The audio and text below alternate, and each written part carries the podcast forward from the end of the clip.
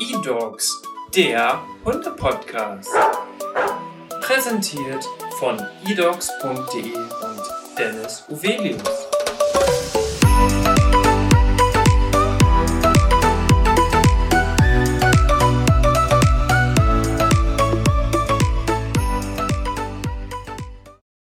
Hallo und herzlich willkommen zu einer neuen Podcast-Folge. Mein Name ist Dennis Uvelius und heute spreche ich mit der lieben Patricia von Green Pet Food. Herzlich willkommen im Podcast. Ja, danke schön, Dennis. Schön, dass ich hier sein darf. Wir haben tatsächlich diese Podcast-Folge schon einmal aufgenommen. Leider ist aber eine Tonspur uns abhanden gekommen. Das bedeutet, wir sprechen jetzt zum zweiten Mal miteinander. Was aber gar nicht schlimm ist. Letztes Mal haben wir uns sehr, sehr ausführlich über ganz wichtige, auch gesellschaftliche Themen unterhalten. Das war definitiv sehr spannend. Ähm, Liebe Patricia, du darfst dich einmal selber vorstellen, das kennst du ja jetzt mittlerweile auch schon in unserem Kennenlernspiel. Beruf, Hobby, Leidenschaft und Lebenseinstellung. Und wir wollen dann einmal beginnen mit deinem Beruf. Ja, sehr gerne. Ähm, ich bin im äh, Brandmarketing äh, von Green Pet Food äh, tätig. Ähm, insgesamt arbeite ich für Green Pet Food schon äh, sechs Jahre und ähm, ja, ich darf mich darum kümmern, dass uns die vielen Endkunden ähm, ja äh, finden, äh, kennenlernen. Ähm, ich habe so Spezialgebiete wie Kooperationspartner, äh, Eventmanagement, wie unseren ersten eigenen Pop-up Store und bin so ein bisschen die Schnittstelle zu unserem Vertrieb. Genau. Das ist natürlich ganz interessant. Über deinen Beruf gehen wir auch zum späteren Zeitpunkt noch ein. Der ist natürlich sehr, sehr zeitintensiv. Was verfolgst du noch für Hobbys nebenbei? Ähm, ja, ähm, in, als Hobby ähm, ja, steht ganz oben ähm, meine Stute Koryphäe. Das ist eine Holsteiner Stute, die ich schon seit äh, acht Jahren ähm, habe und ähm, noch nicht ganz ein Jahr ähm, besitze ich auch den Marvin. Das ist ein Deutsch-Strata-Mischling aus dem Tierschutz. Und äh, diese beiden ähm, ja, sind meine größten Hobbys. Ähm, und wenn dann nebenbei noch ein bisschen Zeit übrig bleibt, dann bin ich diejenige, die auch gerne mal eine Runde um den Block joggt. Das bedeutet, im Pferdebereich aktiv, im Hundebereich aktiv, passt ja eigentlich auch perfekt zu E-Horses und E-Dogs tatsächlich. Das ist natürlich sehr, sehr witzig, dass wir immer wieder hier im Podcast Gleichgesinnte haben. Und im Podcast hatten wir tatsächlich auch schon viele Gäste, ja, die auch äh, was mit Pferden tatsächlich zu tun haben. Und das ist natürlich echt einfach auch ein extrem spannendes Thema. Und ich glaube, wenn man mit Tieren zu tun hat, dann ist es auch nicht häufig oder dann ist es auch nicht selten so, dass man auch mit mehreren Arten von Tieren zu tun hat. Und bei uns beiden ist es ja dann auch genauso. Pferd und Hund das stehen bei uns an erster Stelle. genau, ja. Jetzt möchte ich gerne einmal von dir wissen, welche Leidenschaft du verfolgst. Hat die was mit deinem Job zu tun, mit deinen Tieren zu tun oder wie würdest du deine Leidenschaft beschreiben? Mhm. Also definitiv ähm, äh, spielt äh, Job und Privat geht das oftmals einher. Ähm, bei mir ist es aber wirklich in der Tat so, ähm, dass mich ähm, ja, die Tiere eben schon ein Leben lang äh, begleiten, wie, denke ich mal, äh, vielen deiner Gästen. Ähm, aber es ist in der Tat so eine kleine Leidenschaft von mir, dass ich besonders gerne ähm, ja, klein, kleinen Kindern, ähm, Erwachsenen, die wenig Bezug haben, die äh, Pferdewelt äh, ein wenig öffne. Ähm, okay. Ja, vielleicht liegt das daran, äh, dass ich mich gut äh, noch hineinversetzen kann, wie es mir als kleines Mädel ging und äh, ich auch unbedingt eben ja mal auf ein Pferd äh, mich setzen wollte. Und deswegen, ähm, ja, habe ich sehr viel Freude daran, ähm, anderen Menschen die ähm, besonders die Pferdewelt zu öffnen.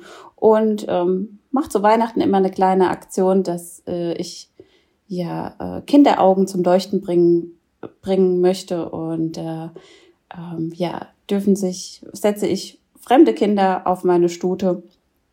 Genau, also die ja ich genieße es ähm, die strahlenden Augen zu sehen, ähm, wenn Menschen in Kontakt mit Pferden oder allgemein eben auch Tiere kommen. Ja, das macht mich glücklich. Das ist ja natürlich immer schon sehr, sehr faszinierend. Ähm, ich kann es voll und ganz nachvollziehen. Hast du auch eine Lebenseinstellung, nach der du lebst? Denn man muss ja dazu sagen, aufgrund deines Jobs, der ja viel mit Umweltschutz, Tierschutz, Nachhaltigkeit und so weiter zu tun hat, was ja eigentlich schon immer ein Thema sein sollte, nur dieses Thema ist gerade so präsent oder so präsent, wie es nie zuvor war. Auch jetzt mit der Bundestagswahl und alles hat man das ja gemerkt, wie wichtig den Menschen das heutzutage ist. Du machst das ja mittlerweile seit sechs Jahren und hast du da auch irgendwie mal eine Lebenseinstellung für dich definiert? Also ich bin, glaube ich, jetzt nicht diejenige, die, die eine Lebenseinstellung hat. Ähm, aber ich habe so drei, die mich immer wieder verfolgen. Ähm, das ist zum einen, ähm, weniger ist mehr. Ähm, das gilt in allen möglichen Lebensbereichen, äh, aber so verstärkt die letzten Jahre bei mir, was in, in puncto Besitz äh, anbelangt. Ähm, mhm. Dann, seitdem ich ähm, mal ein halbes Jahr in Arizona, USA gelebt habe, das war vor äh, Green Pet Food Zeit, habe ich so ein bisschen den Mutigen gehört die Welt. Und ähm, ja, geben ist das neue Haben. Also das sind so, ja, genau, klingt jetzt alles irgendwie ein bisschen kitschig, aber so diese drei Mottos, ähm, ja, nach denen versuche ich mich doch so ein bisschen zu orientieren, ja meistens haben diese kitschigen Mottos oder diese Lebenseinstellungen oder wie man das auch immer nennen mag, haben immer einen sehr, sehr wahren Kern, den man ja auf ganz viele Bereiche anwenden kann. Deswegen hört es sich vielleicht im ersten Moment kitschig an, aber es ist halt äh, da auch ja eine richtige Vision hinter. Ja. Ich habe für dich Fragen vorbereitet, mhm. denn wir möchten ja unbedingt einmal über die Sachen sprechen, die du so auf deiner Arbeit machst und mit welchen Sachen es oder mit welchen Sachen du es da zu tun hast. Und ihr habt drei verschiedene Hundefuttersorten. Die haben sehr neumodische Namen, würde ich sagen. Insect Dog, Veggie Dog und Farm Dog. Und die Namen lassen es ja vielleicht schon ein bisschen erahnen, aber vielleicht magst du mir noch einmal erklären, was sind die Unterschiede? Und vielleicht fangen wir einfach mal an mit dem Insect Dog, weil das finde ich tatsächlich am spannendsten. Ja, äh, sehr gerne. Ähm, ja, Insect Dog ähm, ist unsere Hundefutterlinie, die ähm, zu 100 Prozent ähm, Insekten als einzige tierische Eiweißquelle enthält. Ähm, ist ein reines ähm, Trockenfutter, also all unsere Linien ist ein reines, äh, sind reine Trockenfuttersorten, alle Alleinfuttermittel, das heißt, der Hund ist komplett ausgewogen mit ähm, unserem Green Pet Food ähm, äh, versorgt. Und mhm. bei Insect Dog ist eben das super spannende, dass ähm, ja wir dort äh, Insekten verwenden. Also wir setzen da die ähm, Larve der schwarzen Soldatenfliege ein oder ähm, je nach Marktlage eben auch die äh, Larve des Mehlwurms. Und ähm, das ist für den einen oder anderen eben ähm, ja total ähm, ja Neuland. Ähm, wir beschäftigen uns innerhalb vom Green Pet Food Teams natürlich schon länger damit. Äh, deswegen ist das für uns so gang und gäbe. Aber ähm, ja, für die äh, meisten Europäer ähm, sind Insekten doch noch ein bisschen mit einem gewissen Ekelfaktor verbunden was überhaupt nicht begründet ist. Ähm, denn äh, ja, die Insekten, die liefern ähm, nicht nur für den Hund, würden auch für uns Menschen, aber das ist ein anderes Thema, ähm, liefern einfach generell ein sehr, sehr hochwertiges Protein ähm, und mhm. ganz äh, wertvolle Fettsäuren. Ähm, ja, deswegen ähm, ja, arbeiten wir äh, damit äh, in unserem Insect Dog. Und ähm, man muss dazu sagen, dass Insekten, ja, um diese Larven groß werden zu lassen, ähm, viele fragen dann, fangt ihr die mit einem Kescher ein? ähm, Nein, das machen wir nicht. Also die ähm, kommen aus ganz äh, modernen hygienischen ähm, Zuchtanlagen.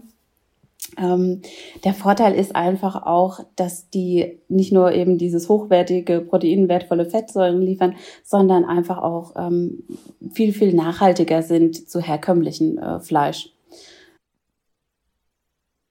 Und Nachhaltigkeit bei der Produktion von Protein, von Eiweiß. Und viele verbinden damit natürlich Fleisch oder jetzt in deinem Fall Insekten. Du sagst nachhaltiger, jetzt denken vielleicht viele, okay, was ist denn da jetzt der Unterschied? Und ein ganz großer Faktor ist da ja zum Beispiel das Wasser. Also wie viel Wasser wird zum Beispiel dadurch eingespart, wenn man genau dieselbe Menge Protein herstellt, richtig? Ja, genau. Also man spart wirklich äh, Tausende äh, von Liter Wasser ein. Ähm, ja, Vergleich, also das ist immer so utopisch, diese Zahl, aber um ein Kilo Rindfleisch äh, zu erzeugen, braucht man bis zu ähm, 10.000 ähm, Liter Wasser. Also das ist so eine ganz für mich so eine ganz große, unvorstellbare Zahl, aber ist einfach so wahnsinnig. Und äh, für, für die gleiche Menge, ähm, also ein Kilo ähm, Insekten, ähm, braucht man äh, ein Bruchteil weniger. Genau. Mhm. Ja, ja das, wenn man sich das bildlich vorstellt, das ist ja quasi ein Kilo Fleisch, das kannst du auf einen Teller packen, theoretisch. Und daneben hast du einen Pool stehen der schon ziemlich groß ist, wo man quasi schon drin schwimmen kann. Und dieses Wasser wird gebraucht, um dieses kleine Stück quasi herzustellen. Und das ist natürlich eine Rechnung, die jetzt auf der Dauer und dadurch, dass die Menschen natürlich immer mehr werden, irgendwann nicht mehr aufgeht. Vielleicht auch zum jetzigen Zeitpunkt schon nicht mehr aufgeht. Und dadurch, ja, viele Umweltschäden und so weiter entstehen, was natürlich katastrophal ist. Und wahrscheinlich, so sagen es ja auch viele Experten und Wissenschaftler, ähm, ist wirklich ja diese Insektenproduktion am Ende vielleicht die Lösung, um dieses globale Problem tatsächlich einfach zu lösen. Ne? Ja, definitiv. Also es ist eben ein, ein Ansatz, äh, den wir eben ähm, mit unserer Insectdoc-Linie anstreben. Ähm, ein weiterer Vorteil ist eben auch nicht nur der Wasserverbrauch, sondern äh, die Fläche, ähm, die man eben ähm, die die Produzenten ähm, von dem Insekten, wir setzen eben Mehl, äh, bekommen das als Mehl angeliefert ähm, die brauchen viel, ja. viel weniger Fläche, ähm, ja, als äh, beispielsweise, jetzt sind wir wieder beim, beim Rindfleisch, weiß ja jeder, wie groß so ein, eine, ein Rind ist. Ähm, genau.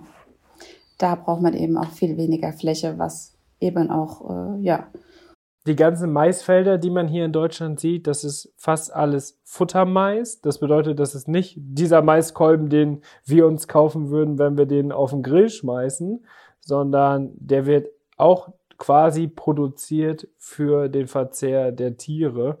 Ähm, was natürlich auch krass ist, weil ich glaube, jeder, der irgendwo äh, dörflich wohnt oder irgendwo rumfährt, der sieht die Felder eine nach dem anderen. Und das waren ja ursprünglich auch mal Lebensräume, zum Beispiel auch für andere Tiere. Du hast es gerade schon gesagt, die Insekten kommen nicht aus der freien Natur, die fängt man nicht mit einem Kescher, was ja auch ein sehr wichtiger Punkt ist. Das bedeutet, dass man nicht die Artenvielfalt, die es noch gibt in der freien Natur, dass man nicht die der Natur entnimmt, sondern dass sie speziell dafür auch produziert werden. Genau, genau. Also ähm, sind nicht die, ähm, die Insekten, die man eben von der freien Natur kommt, sondern das sind ähm, Euro Hersteller aus Europa, ähm, die sich eben ja darauf spezialisiert haben und auch das, das ist sozusagen ein ganz neuer Markt und es gab vor einigen Jahren auch wirklich ähm, ja, wir hatten auch Kapazitätengpässe, dass wir einfach, ähm, dass gar nicht so viel äh, Insektenmehl äh, gab, wie ähm, wir gebraucht hätten. Ja. Patricia, als zweiten großen Punkt oder als zweite große Hundefuttersorte habt ihr Veggie Dog. Ich glaube, das ist fast genauso ein großes Thema wie das Thema mit den Insekten. Veggie Dog bedeutet dann höchstwahrscheinlich, dass die Hunde vegetarisch ernährt werden. Wie geht das? Genau. Also, unser Veggie Dog ist ähm, ja 100% vegetarisch zu 99,99% äh, vegan. Ähm, das geht äh, daher, ähm, dass der Hund äh, ein Omnivore ist, also ein Allesfresser. Ähm, ja, also natürlich stammt der Hund vom Wolf ab, aber der Hund, der hat sich im, ja, der lebt ja schon seit Jahrtausenden an, an der Seite des Menschen. Ja, und hat sich äh, so mehr, immer mehr den Geflogenheiten des Menschen angepasst. Ähm, der hat eine evolutionäre Entwicklung ähm, hinter sich und ähm, ja insgesamt ein, ähm, eine vermehrte Enzymausschüttung, sodass äh, mhm. stärkereiche Kost ähm, überhaupt kein Problem für ihn sind und er diese gut verdauen kann. Ähm, das ist ganz klar, dass der Hund äh, nach wie vor äh, ein sehr, sehr hochwertiges äh, Protein braucht. Das ist ganz, ganz wichtig. Aber ähm, um den Hund vollwertig ausgewogen zu ernähren, muss es nicht unbedingt tierischen Ur Ursprungs sein, sondern wir setzen ähm, beispielsweise bei unserem Veggie Crane Free ähm, Erbse und äh, Kartoffel ein. Und naja, wir haben ja insgesamt in dem Bereich äh, Tierernährung schon 80 Jahre äh, Erfahrung, ähm, auch wenn es die Marke Green Pet Food noch nicht so lange gibt, aber das Unternehmen insgesamt hat schon 80 Jahre ähm, Erfahrung in dem Bereich Tierernährung. Und mhm. ähm, unsere Ernährungswissenschaftler können eben durch eine geschickte Kombination ähm, ja, das so Protein, die Rezeptur so gestalten, dass der Hund eben auch mit einer vegetarischen Ernährung vollwertig ausgewogen ernährt ist. Ja. Vielleicht für viele nicht vorstellbar, für mich tatsächlich selber sehr, sehr vorstellbar, weil ich mich auch schon sehr intensiv generell mit dem Thema Ernährung, Nachhaltigkeit, was ist wichtig, was ist gesund und so weiter auseinandergesetzt habe. Und ich habe mich wirklich extremst eingelesen in die ganzen Thematiken. Deswegen glaube ich schon, dass das auf jeden Fall funktioniert. Bei Hunden ist es ja tatsächlich so, dass die auch einfach domestiziert Tiere sind.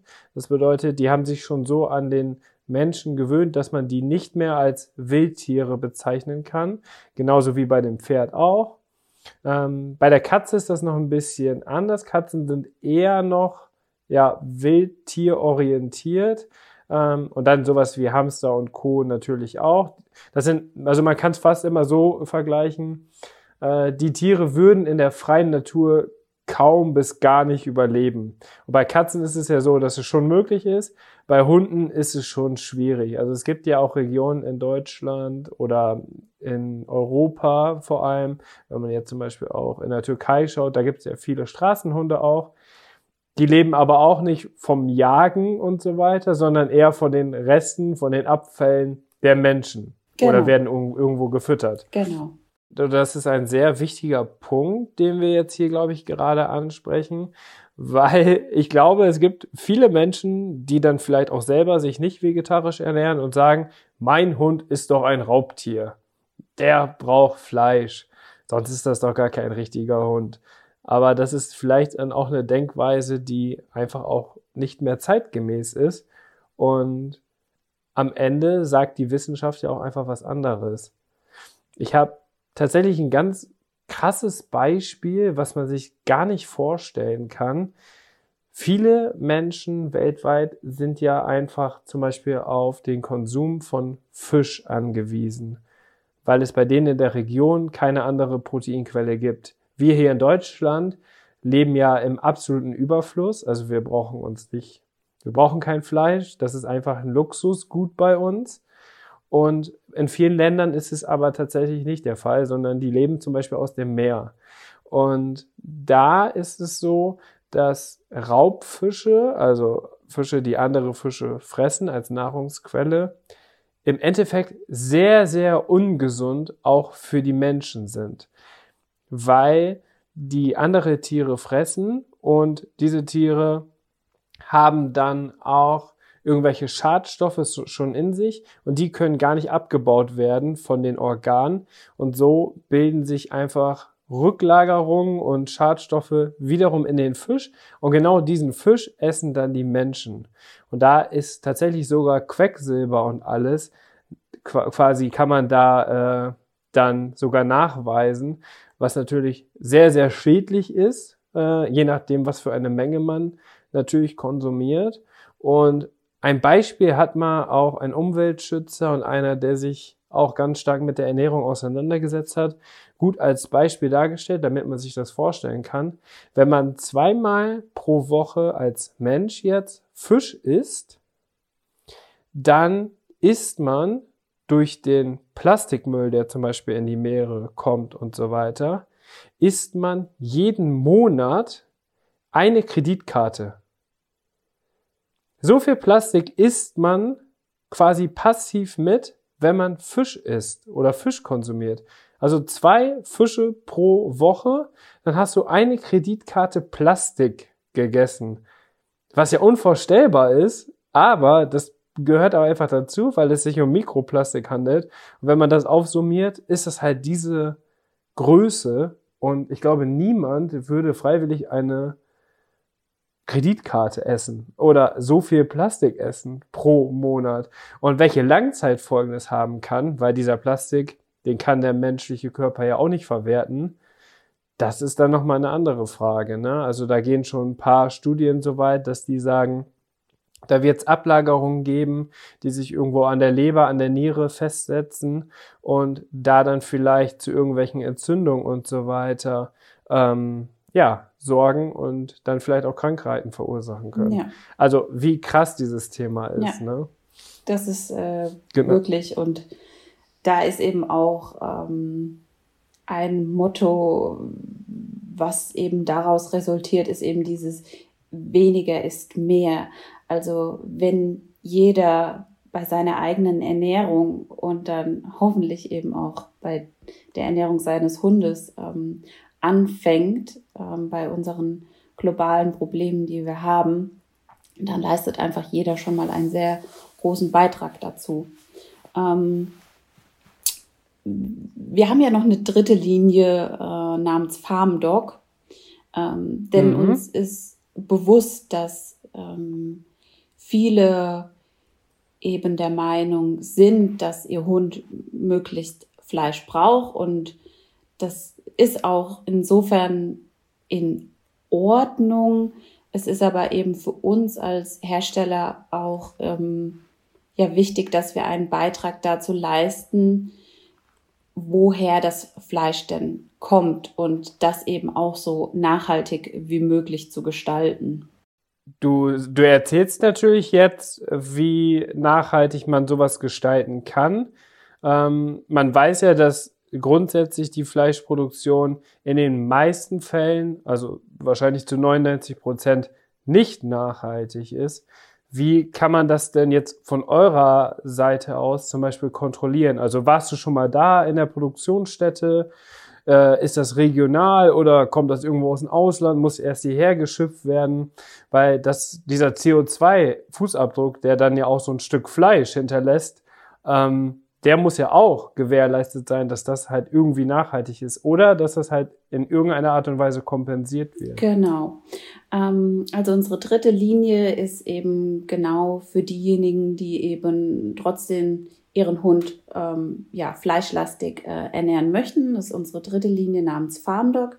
Die ist eben mit Hühnchen aus artgerechterer Haltung. Ja, aber was mhm. heißt natürlich artgerechtere Haltung? Also es ist so, genau. dass wir vom äh, Green Pet Food Team in der Tat ähm, einen Ausflug äh, zu diesen Bauern gemacht haben. Diese Bauern sitzen äh, in Bayern ähm, und ähm, teils in Baden-Württemberg und ähm, die werden dabei unterstützt, eben ähm, ja weg von der konventionellen Haltung hin Richtung ähm, vergleichbar eben mit der Haltungsstufe 3 des ähm, ähm, Kompasses, die man eben von ähm, abgepacktem Fleisch kennt. So ist vergleichbar unser, unser Farmdog-Hühnchen. Und die Bauern, ähm, die ermöglichen den Hühnern wieder äh, ja, mehr Platz zu haben. Also die haben 30 Prozent mehr Stallfläche äh, zur Verfügung. Im Vergleich, also bei der konventionellen Hühnerhaltung leben auf ein Quadratmeter circa 22 Hühnern. Das ist. Äh, auf ein Quadratmeter? Mh, verrückt, ne? Okay. Das ist äh, bedauerlich ja, tatsächlich. Ja. ja, also das ist, äh, glaube ich, vielen äh, Verbrauchern überhaupt nicht bewusst. Ähm, und äh, bei unserem Tierwohlhühnchen leben auf einem Quadratmeter 15 bis äh, 17 Hühnern. Ähm, das heißt, mhm. die haben äh, deutlich mehr Fläche. Ähm, zum anderen haben die wirklich ähm, Einstreu, also die haben äh, Stroh, die haben äh, Picksteine, die haben Sitzstangen, dass insgesamt das Wohlbefinden dieser Hühner ähm, ja, verbessert, verbessert ist. ist. genau. Und ähm, ja. die haben einen sogenannten Wintergarten, also dass die wirklich auch äh, Frischluftzufuhr haben. Genau. Also das ist ähm, ja einen Beitrag, den wir dazu leisten können, wenn Fleisch, dann doch bitte ähm, ja artgerechter, genau artgerechteres. Ja. Ähm, ja, es war damals auch in der Tat ähm, für mich persönlich äh, und ich glaube auch für eine meine ähm, Green Pet Food Kollegen auch sehr wichtig. Wir waren bei der ähm, bei der Schlachtung wir, äh, dabei also wir mhm. haben uns das wirklich, ähm, wir sind, wie gesagt, erst zu den Bauern gefahren, haben uns die Stallungen angeschaut und dann sind wir wirklich in die Schlachterei ähm, gefahren und haben wirklich gesehen, wie diese, ja, es klingt so traurig, aber wie dieser Prozess sozusagen, ähm, bis dass die Hühner da ankommen, bis die dann voll äh, zerlegt sind, haben wir komplett, komplett durchlaufen.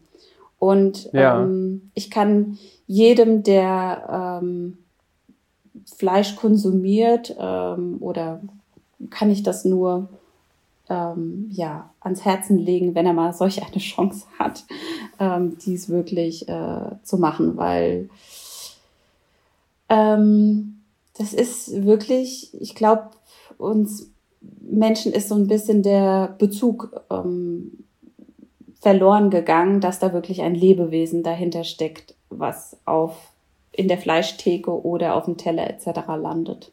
Ja.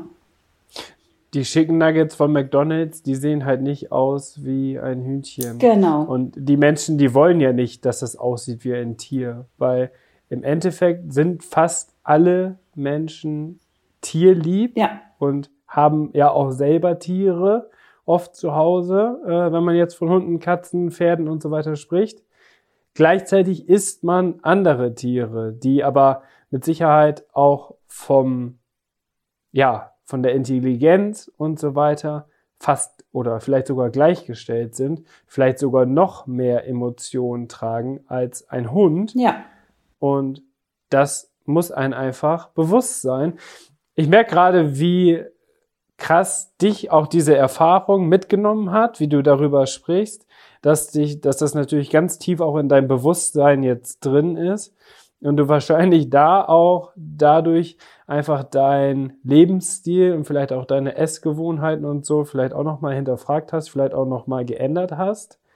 Ähm, wichtig ist ja, dass ihr aber trotzdem alle drei Alternativen jetzt angeboten oder anbietet ähm, auch um niemanden auszuschließen, weil ich glaube, wenn dieses Bewusstsein da ist und wenn ein, wenn jemand sich bewusst dafür entscheidet, dann ist es ja auch eine wichtige und vielleicht auch eine richtige Entscheidung. Und was diese ganze Problematik von Massentierhaltung und Co. angeht, das ist ja auch nicht nur ein Problem der Konsumenten, vielleicht zu 50 Prozent, aber auch zu 50 Prozent eine Aufgabe der Politik, um das vernünftig darzustellen. Und da geht ihr ja aber auch hier schon einen krassen Weg, muss man sagen. Und was mir gerade aufgefallen ist, ist, dass ja teilweise dann das Hundefutter bei euch, also das Farm Dog, dass das teilweise besseres Fleisch enthält, als einige Menschen konsumieren. Und das ist ja wirklich, wirklich krass, wenn man sich das einfach nur vorstellt. Also wenn die Güteklasse schlechter ist bei äh, Fleisch aus dem Discounter, wo es ganz offensichtlich äh, das schlechteste Fleisch ist, was man sich so vorstellen kann und ihr einfach regionales Fleisch aus Bayern für das Hundefutter mm. benutzt. Also es ist ja verrückt, oder? Ja, es ist wirklich verrückt und ich muss ganz ehrlich sagen, mir fällt es manchmal schwer, wenn ich an der äh, Supermarktkasse stehe. Ähm, vor oder hinter mir einer, der ähm, irgendwie sein ähm, Fleisch der Haltungsstufe 1 oder die günstige, der günstigen äh, Milch Packungen auf äh, das Kassenband legt. Mir fällt es mittlerweile schon schwer, ähm, da nichts zu sagen. Ähm, ja, ich muss mir dann immer so auf die Zunge beißen und ähm, sagen, äh, nein, Patricia, das kannst du jetzt nicht machen. Du kannst nicht sagen, die Leute haben vielleicht einfach nicht die Möglichkeit ähm, oder sind einfach nicht aufgeklärt. Ähm, die wissen das vielleicht einfach nicht. Aber es fällt mir schon, manchmal würde ich gerne einen Kommentar sagen, aber. Genau. Das sind natürlich jetzt auch große Unterschiede gegenüber anderen Hundefutterherstellern, mhm. was ihr macht. Das muss man ja ganz klar sagen. Das liegt ja auf der Hand. Ähm, viel Hundefutter wird einfach aus Fleischresten hergestellt. Das ist auch ja ganz offensichtlich und auch äh, normalerweise in der breiten Bevölkerung bekannt. Das heißt, da setzt ihr euch natürlich schon ab. Dementsprechend seid ihr da vielleicht auch auf diesen zukunftsorientierten Weg, wo dann auch die Konkurrenz hin sollte, weil ich glaube, man hat ja schon auch das Bedürfnis, nicht nur das für sich selber zu machen, sondern eigentlich so auch ein Vorreiter zu sein für viele andere, um ein Beispiel zu sein, dass es auch funktioniert, oder? Genau. Ähm, wir sehen uns da als äh, Pioniere ähm, am Markt eben ähm, damals, ähm, ja, 2014 begonnen mit unserem Veggie Dog. Ähm, ja, 2000, jetzt muss ich kurz überlegen, 2016 mit unserem Insect Dog. Also, ähm, und wir merken aber auch, dass sich ähm, ja, wie ich dir schon zu Beginn erzählt habe, hatten wir vor kurzem äh, unseren eigenen Pop-up-Store und ähm, ich war so positiv überrascht, wie offen oder ja, wie offen die ähm, Kunden gegenüber alternative Proteinquellen waren. Wir kannten das vor ähm, Jahren auf von Messen noch ganz anders, dass wir da doch sehr viel mehr Kritik äh, erhalten haben, besonders hinsichtlich vegetarischer Ernährung beim Hund und eben auch äh, Insekten, wo da auch noch ein sehr großer ähm, ja, Ekelfaktor ähm, eine Rolle gespielt hat. Genau. Also das ist sehr schön zu sehen, dass sich da die letzten äh, zwei Jahre doch äh, einiges getan hat und dass ähm, dieses, diese Themen alternative Proteinquellen einfach immer mehr in den Fokus rücken. Genau. Ich kann es mir sehr gut vorstellen, wie kritische Menschen dann darauf reagiert haben, wenn man das vielleicht auch zum ersten Mal sieht ich glaube, ich glaube, jetzt im 2021 ist es ja schon häufiger vorgekommen und es gibt ja auch einige, die das schon, äh, sage ich mal, nachmachen und auch vielleicht in ihren Sortiment schon mit aufnehmen. Nicht so sehr, dass es jetzt irgendwie der Größteil äh, des Sortiments ist, aber es ist ja zumindest schon mal ein kleiner Anfang. Und der Wettbewerb befeuert ja sowieso immer auch das Geschäft, das ist ja auch wichtig. Das stimmt. Ähm, deswegen sollte man ja auch nicht nur gucken, was die anderen machen, sondern sein eigenes Ding machen und dieses Geschäft kommt dann auch einfach von alleine. Das ist natürlich auch so. Ähm, Jetzt habe ich gerade schon einmal einen ganz wichtigen Punkt angesprochen, und zwar den CO2-Fußabdruck. Das hat man, glaube ich, 2021 auch häufiger gehört als jemals zuvor im ganzen Leben gefühlt. Das stimmt. Ähm, weil es ja auch einfach darum geht, es ist wichtig, dass die Umwelt geschützt wird, weil am Ende, wenn die Umwelt zerstört ist, dann haben wir ein ganz großes Problem. Egal ob Hund, Katze oder auch der Mensch, dann wird's, glaube ich, sehr, sehr ungemütlich. Ähm, viele Dinge sind ja dieses Jahr schon passiert, wie die Flutkatastrophe äh, und alles, was man sich in Deutschland eigentlich nicht vorstellen konnte. Aber das wird in der Zukunft wahrscheinlich noch häufiger vorkommen. Jetzt gibt es bei Unternehmen, die sich für Nachhaltigkeit einsetzen, oft Greenwashing. Das heißt, die erzählen nur was, machen es aber am Ende nicht, präsentieren sich aber nur als grünes, super tolles Unternehmen. Aber es gibt ja wirklich Möglichkeiten, die man hat. Man kann ja zum Beispiel klimaneutral sein. Das heißt, dass man die äh, CO2-Werte zum Beispiel kompensiert mit etwas anderem, um das auszugleichen, um im Idealfall auf Null zu kommen, was, glaube ich, ja fast alle Firmen anstreben. Wie ist das bei euch? Weil ich habe gesehen, ihr habt nämlich zum Beispiel ein Walderhaltungsprojekt in Tansania und das hat bestimmt ja auch damit was zu tun. Genau. Ähm, das Walderhaltungsprojekt in Tansania, das ähm, äh, Nakata Mountain, ähm, ja, dem haben wir zu verdanken, dass wir äh, als Marke Green Pet Food nicht nur äh, klimaneutral sind, wie das eben viele Unternehmen gerade anstreben, sondern äh, wir sind wirklich äh, von der Rohware bis das, das fertige Produkt bei Hund oder Katze im Napf ist, ähm, zu 25 Prozent äh, klimapositiv.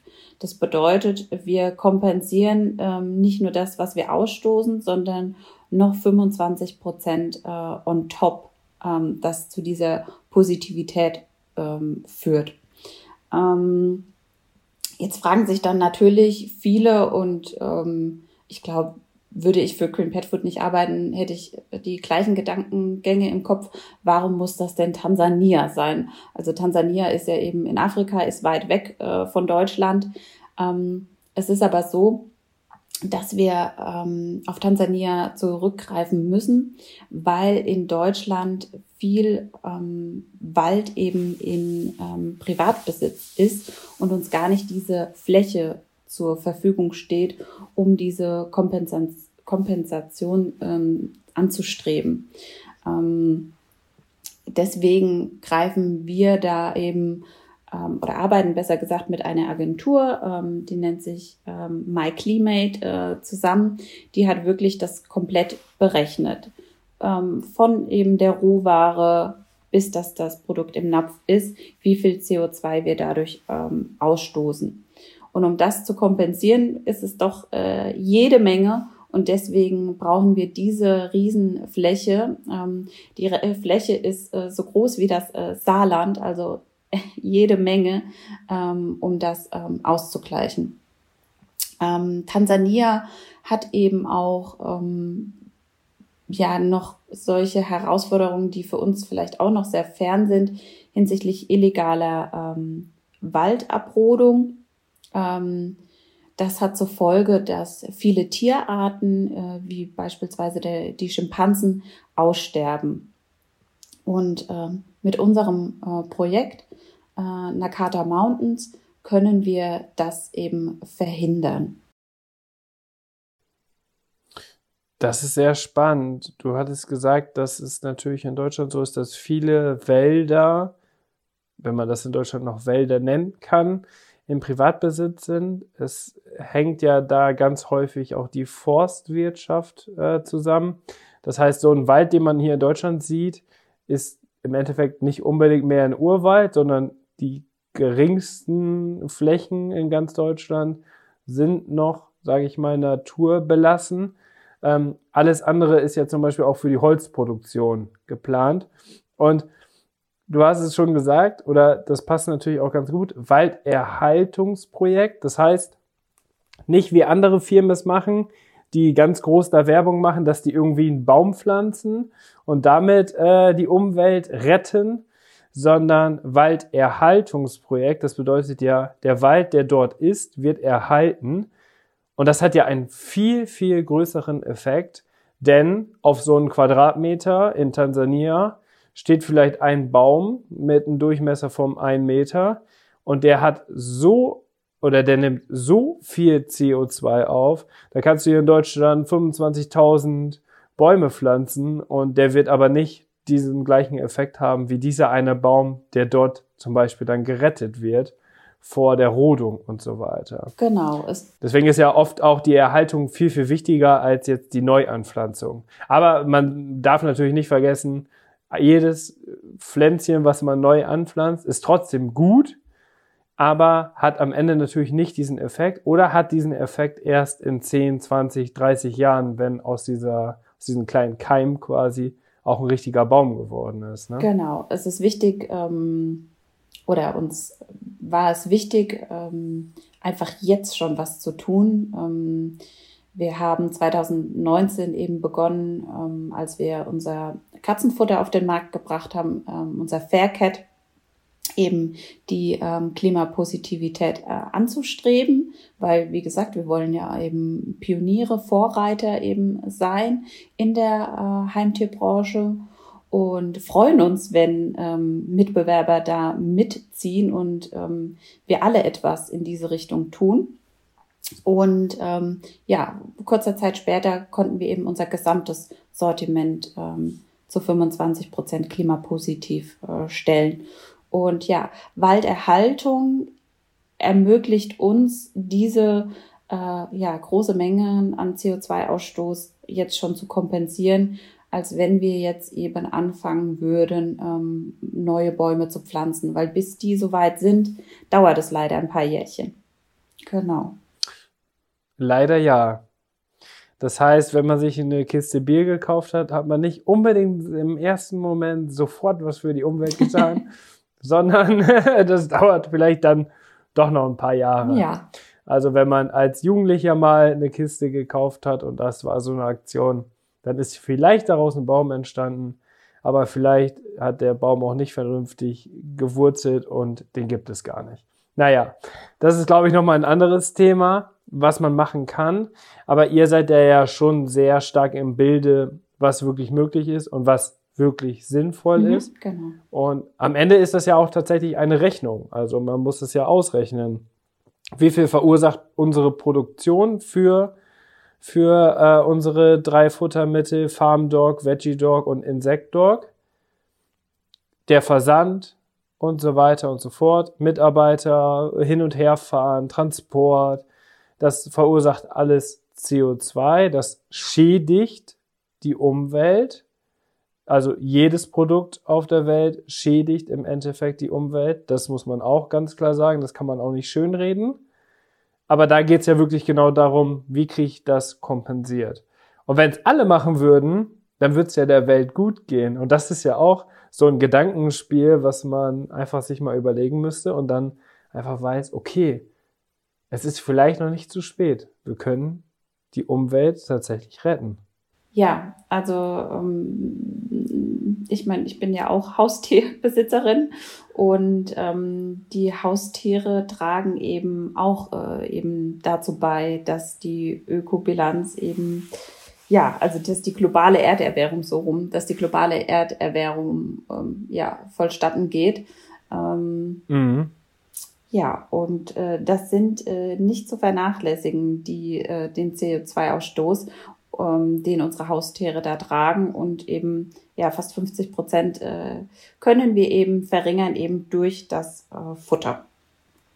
Ja. Krass. Okay, ja. das ist echt eine hohe mhm. Zahl. Ja, das ist echt.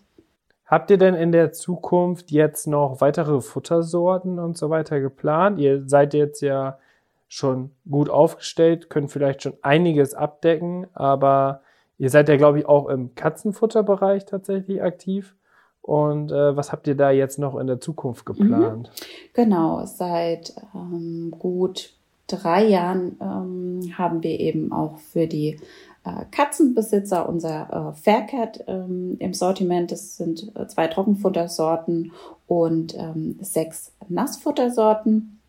Da nehmen wir als Proteinquelle, weil Katzen, hm, naja, Katzen sind nach wie vor äh, Carnivore und also Fleischfresser, die vegetarisch zu ernähren, ist nicht so einfach. Also ähm, davon nehmen wir noch äh, etwas, also nehmen wir Abstand. Ähm, die brauchen vor allen Dingen tierisches äh, Taurin. Mm, und ähm, ja, deswegen setzen wir bei der Proteinquelle eben auch auf das Hühnchen aus artgerechterer Haltung, was wir eben auch bei dem Farm Dog einsetzen. Ähm, ich finde das sehr nett von dir, dass du artgerechtere Haltung mhm. sagst, weil eine artgerechte Haltung in der Futterproduktion gibt es nicht. Also kein Tier möchte freiwillig sterben. Das muss man ja auch nochmal dazu sagen. Genau. Deswegen finde ich das sehr, sehr reflektiert von dir, dass du das auch wirklich so äh, ansprichst. Ja. ja, es ist auch immer so eine Definitionssache, was ist denn jetzt wirklich artgerecht und eben was nicht. Da, da kommen wir denn, ja, würde den, deswegen ja, Dankeschön. Ähm, ähm, genau. Ähm, wir haben jetzt, uns ist eben wichtig, dass wir den kompletten Lebenszyklus sowohl der Hunde als auch ähm, der Katze abbilden können und ähm, natürlich auch auf die Wünsche unserer tollen Kunden eingehen. Und ähm, deswegen haben wir jetzt erst äh, letzte Woche ein ganz neues ähm, Produkt gelauncht. Das ist ähm, unser Insect Dog Mini Grain Free. Das ist ein ähm, Produkt mit unserem Insektenprotein und Tierwohlhühnchen, das für die Aufzucht von junger Hunden geeignet ist und speziell für kleine Hunderassen, weil wir doch eben merken, dass auch gerade im städtischen Bereich äh, äh, der Trend zu kleinen äh, Hunderassen geht. Mhm, genau. Ja, genau. Und das heißt, ihr versucht schon viel abzudecken, aber auch mehr oder weniger doch mit Alleinfuttermitteln, dass man jetzt auch nicht 25 Zusatzprodukte benötigt und die 25 Zusatzprodukte haben auch wieder alle irgendeine Verpackung weil da geht ja wahrscheinlich eure Rechnung mit der Nachhaltigkeit auch nicht wieder auf, oder? Ja, genau. Also das ist schon eben ein Erstreben von uns auch hinsichtlich Verpackung etwas ähm, zu unternehmen. Also da laufen auch gerade Projekte. Ähm, und äh, in unserem Pop-up-Store ähm, haben wir auch schon mal das Konzept unverpackt angetestet. Und das möchten wir auch weiter fokussieren. Ähm, genau. Das sind jetzt so ähm, ein, zwei Themen, die uns ähm, ja in naher Zukunft äh, beschäftigen. Sehr schön. Ich habe noch eine letzte Frage für den Podcast. Und zwar habt ihr auch schon Auszeichnungen bekommen? Vielleicht auch oder wahrscheinlich auch durch eure Pionierarbeit, die ihr jetzt ja schon leistet oder ja eigentlich schon seit mehreren Jahren leistet. Nur jetzt ist es gerade so ein aktuelles Thema. Ähm, wie kam es dazu und was habt ihr da für eine Auszeichnung bekommen? Und vor allem, was vielleicht ganz wichtig ist, auch vielleicht für die Konkurrenten, falls jemand auch diesen Podcast hört, ähm, was war dafür nötig, um eine Auszeichnung zu bekommen? Ähm, also wir haben zum einen ähm, das zweite Jahr in Folge den äh, Green Brands Award äh, gewonnen. Das ist ein, eine internationale Auszeichnung ähm, von einer unabhängigen Jury, die besonders äh, nachhaltige Marken ähm, auszeichnet. Ähm, ja, das haben wir 2019, 2020 und darauf in Folge 2021, 2022 erhalten die schauen wirklich unseren kompletten, ähm, ja, durchsuchen sozusagen die komplette Marke Green Pet Food und ob das, was wir sozusagen auf unseren Verpackungen schreiben, auch wirklich der Tatsache entspricht. Das heißt, man darf, man darf da ja auch kritisch mhm, nachfragen. Mhm, gerne. Ihr könnt, ihr könnt nicht bescheißen und ihr könnt euch nicht quasi auch durch Greenwashing-Kampagnen besser darstellen, als ihr seid, sondern das, was du mir hier im Podcast erzählt, ist dann letztendlich auch die Wahrheit. Genau, genau. Diese. Was heutzutage wichtig ja, ist. Genau. Dafür stehen ja diese ähm, Siegel. Ähm, deswegen sind die ja da, dass unabhängige ähm, ja, Jurys ja, dies prüfen und uns als Marke unter die Lupe nehmen und besondere auszeichnen. Genau. Die sich äh, für das Thema mhm. Nachhaltigkeit äh, engagieren und eben kein Greenwashing betreiben. Ja, also heutzutage wird auch alles aufgedeckt. Das ist auch sehr wichtig. Also es gibt ja auch viele Redaktionen und so weiter, die genau sowas unter die Lupe nehmen und das am Ende aufdecken. Und das wäre natürlich ein absoluter Image-Schaden für eine Firma oder für ein Unternehmen, was sich so nach außen hin präsentiert, aber es letztendlich nicht ist. Deswegen muss man da ja wirklich aufpassen. Und wenn man nachhaltig wirtschaften und leben möchte, dann sollte man da natürlich auch dementsprechend die Wahrheiten sagen. Und ich glaube schon, dass das bei euch alles Hand und Fuß hat, was ihr macht. Ihr informiert ja auf eurer Seite auch sehr, sehr viel. Und was, bevor ich es gleich vergesse und wir uns verabschieden, ich war ja tatsächlich auch Gast in eurem Podcast, denn ihr habt auch einen eigenen Podcast. Genau. Ähm, wir haben ähm, auch einen eigenen Podcast äh, ins Leben gerufen, um die äh, vielen spannenden Themen, die wir eben rund um unsere Marke äh, zu erzählen haben. Und ja, wie, wir wissen einfach, wie wichtig das nicht nur für Hunde und äh, Katzenbesitzer, sondern auch ähm, ja allen anderen und auch unseren Mitbewerbern etc., wie wichtig das ist. Und wir möchten eben damit in die ganze Welt äh, hinausgehen und haben unseren eigenen äh, Podcast äh, rundherum um diese Themen gegründet. Der nennt sich mhm. äh, Pimp My äh, Paw Print. Und ähm, ja, die liebe Julia Bauschmann, die hat ähm, dich ja ähm, interviewen dürfen. Genau. Genau.